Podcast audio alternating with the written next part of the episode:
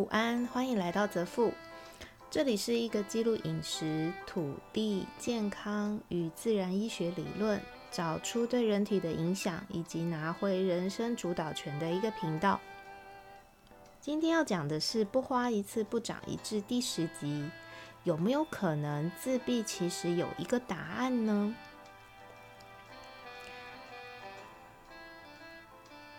有没有人曾经想过，自闭症可能是身体里面的微生物掌控了你的行为，而忧郁症、躁郁症等等，其实是微生物让你感觉不快乐呢？要先来聊聊铁线虫，这是两年来我改变饮食之后才比较知道的一种昆虫，因为我都会去拜访农夫，然后到农田里面去实地的看过土壤。发现它会寄生在螳螂等类的昆虫体内，慢慢吃掉它们，然后再破出，继续寻找宿主的一种寄生虫。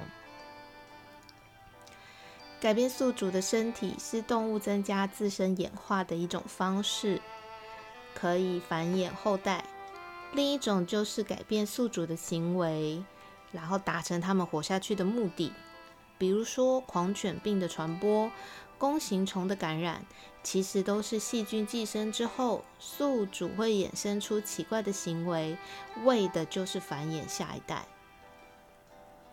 那前面几集有说到啊，肠道菌虫要有多样化的微生物才是健康。那我们怎么判断这些微生物是好的微生物还是坏的呢？比如说有一种病症叫做惠普尔病，就是因为肠道感染了之后。透过神经影响了病人的头脑，然后被忽视掉，其实是肠道出了问题，而不是精神有了疾病。肠胃的症状经常伴随心理上以及神经方面的表征一起出现，这可能是我们不知道的。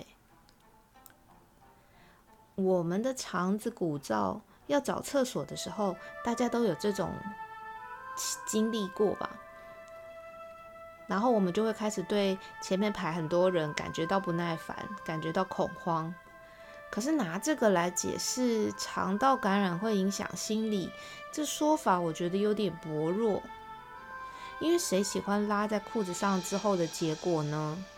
我不觉得我是因为肠道内感染才让我烦躁，是因为后面所造成的后果可能会丢脸才是吧。想想好像也对，我们得继续往下思考。那么，我们就要先来聊聊自闭症，一种我们都以为是遗传天生，但是很有可能也有蛮大部分是后天影响的病症呢。有一位妈妈叫做 Ellen Bott，她有一个小孩叫做 Andrew。出生之后十五个月，因为耳朵严重的感染，必须使用抗生素治疗。大概在第四次抗生素的呃抗生素的疗程结束之后，他就开始出现腹泻，然后医生又再开了三十天的第二段疗程来针对腹泻。每一次的疗程都针对不同的细菌呃细菌去做搭配，目的就是把所有的细菌都杀光。然后，Andrew 的行为开始转变了。他开始像一些自自闭症的孩子一样，有的时候会一直看向远方，身体会不受控制，大叫，以及对于刺激会有非常敏感的反应。可是他耳朵的症状已经好了，腹泻却开始持续，并且让他变瘦。等到他第二十五个月的时候。医生说他确诊了自闭症。这个时候的艾伦妈妈，她觉得不对。她小孩一开始出生不是这样的，小孩一开始好好的，他三个另外的小孩也好好的，不太可能是基因出了问题，也不太可能是教养方式导致孩子抗拒出了问题。他因为太想知道原因。于是进入了科学家的领域开始寻找答案。我觉得这妈妈跟我有合我也是因为饮食改变慢慢的走上这一条求知的道路。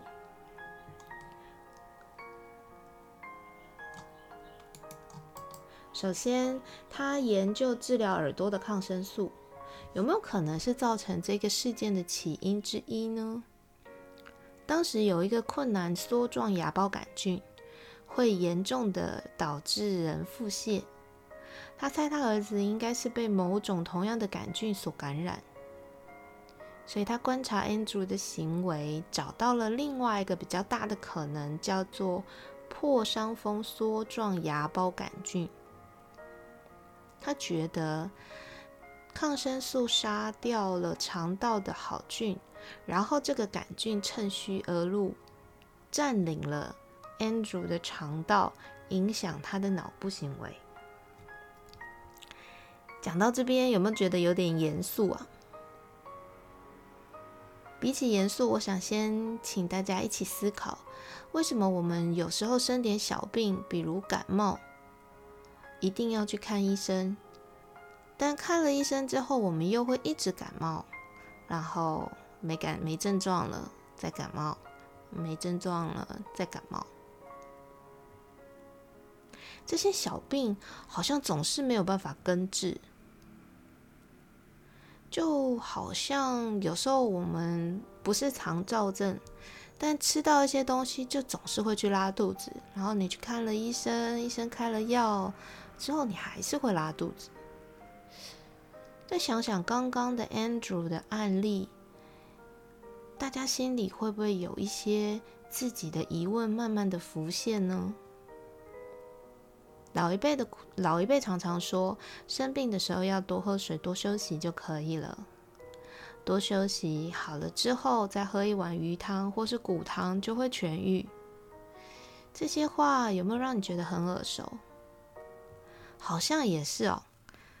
那为什么我们一定要去看医生呢？人体有强大的免疫系统，但我们都不让它试着工作，最后真的要用了，他们还会知道要怎么工作吗？这个问题我们也可以去想想。哦，对了，我去查了艾伦妈妈在一九九八年在《Medical Psychosis》上面的文章，有需要的朋友其实可以在台大图书馆查询，嗯，查询到全文哦。破伤风的神经毒素可以透过迷走神经，也就是肠道与大脑的主要联络管道，一直到达血脑屏障。好听。什么是迷走神经呢？迷走神经属于混合性的神经，是人的脑神经中最长跟分布最广的一组神经，含有感觉、运动跟副交感神经的纤维。迷走神经出了延髓，从颅顶穿出，沿着食道纵贯颈部跟胸腔，经过位于横膈膜上 T 十高度的食道裂孔，进入腹部，支配我们的呼吸、消化系统跟绝大部分和心脏等器官的感觉、运动、腺体分泌。因此，迷走神经受损会引起循环。呼吸、消化的功能失调，有没有感觉很专业？但其实你们去查迷走神经，然后点照片进去看，你就知道这个神经从看起来可以左右我们非常多的行为跟情绪，它紧紧的包裹住身体内许多的重要器官跟腺体。刚刚我们还有一个听起来非常熟悉的词汇，叫做副交感神经。不知道你们有没有曾经有过这样子的经验，就说自己或是身边有些朋友，他就不知道为什么很容易紧张，然后最后有可能会晕眩，但是送到了医院却又发现没有什么症状，然后医生就会跟你讲说，嗯，你可能是自律神经失调。副交感神经就是自律神经的组成之一，它搭配的是交感神经。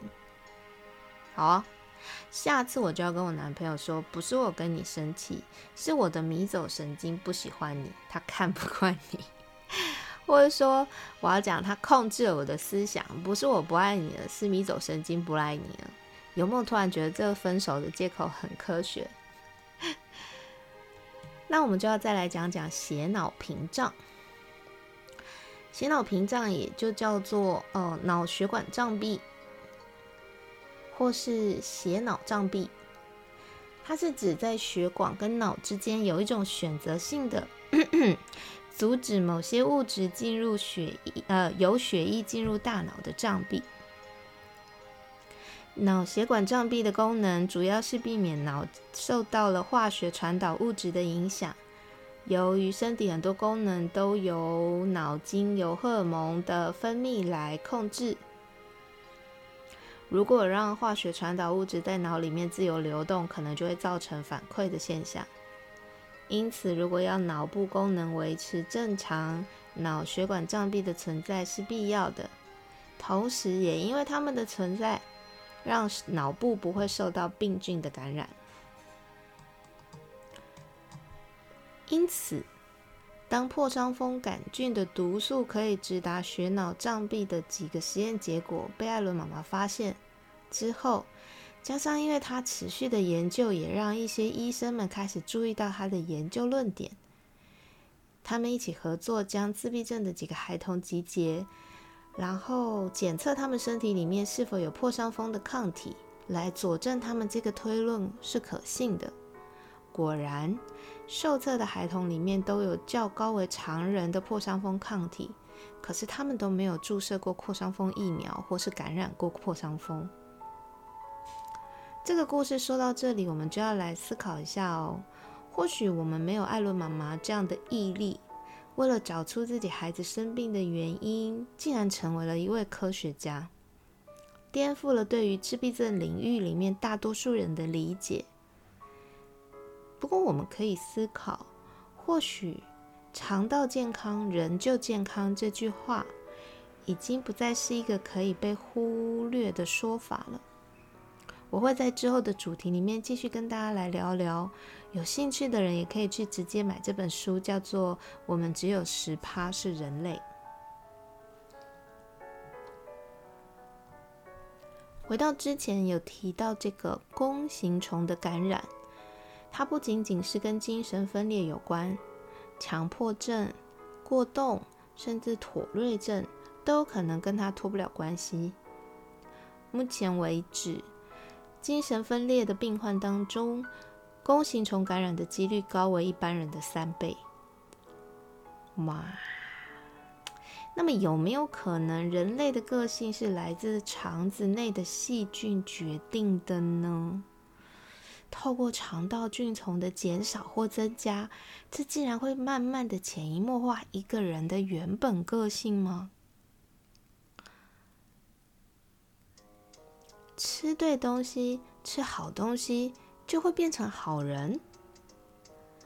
有谁曾经想过这个可能？请留言跟我说说你的故事。我自己也有一些因为改变了饮食之后发生在我身上，默默的个性上转变的一些例子。改天我来开集跟你们聊聊。我昨天其实觉得啊，我录这一个实测记录，好像把自己身上很多很不好的东西都摊在阳光下跟大家分享。不过我觉得这也是一个很好的训练，就是说。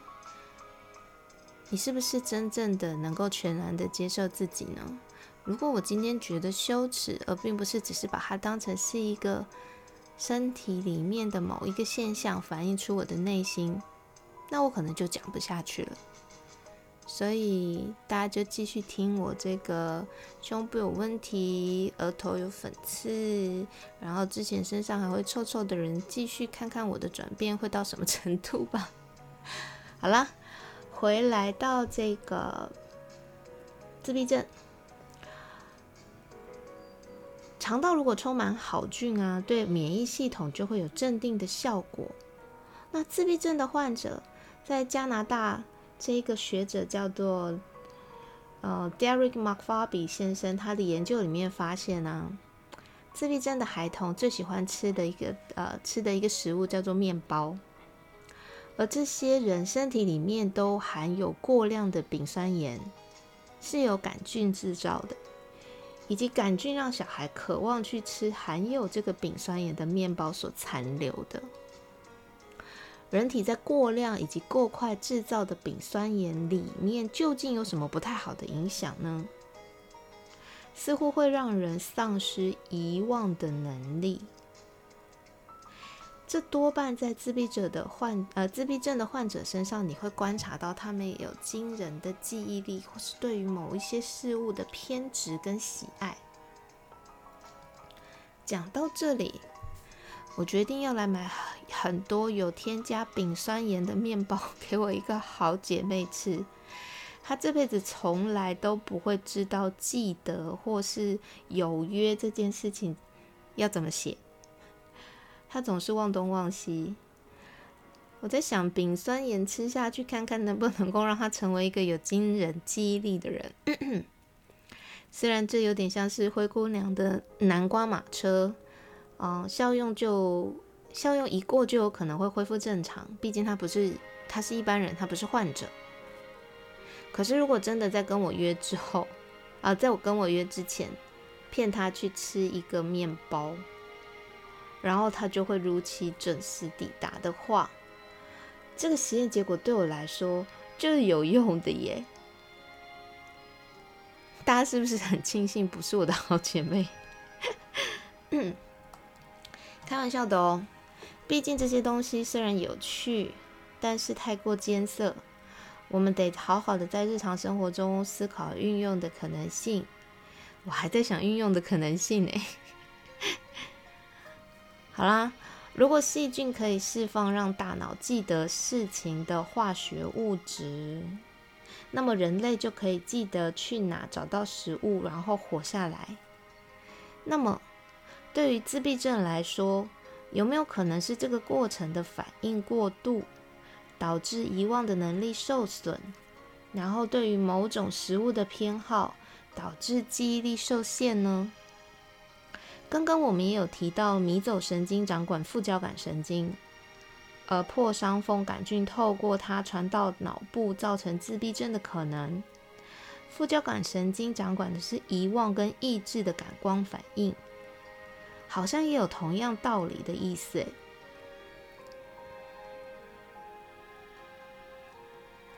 这个寻找答案的旅程至今都还在进行。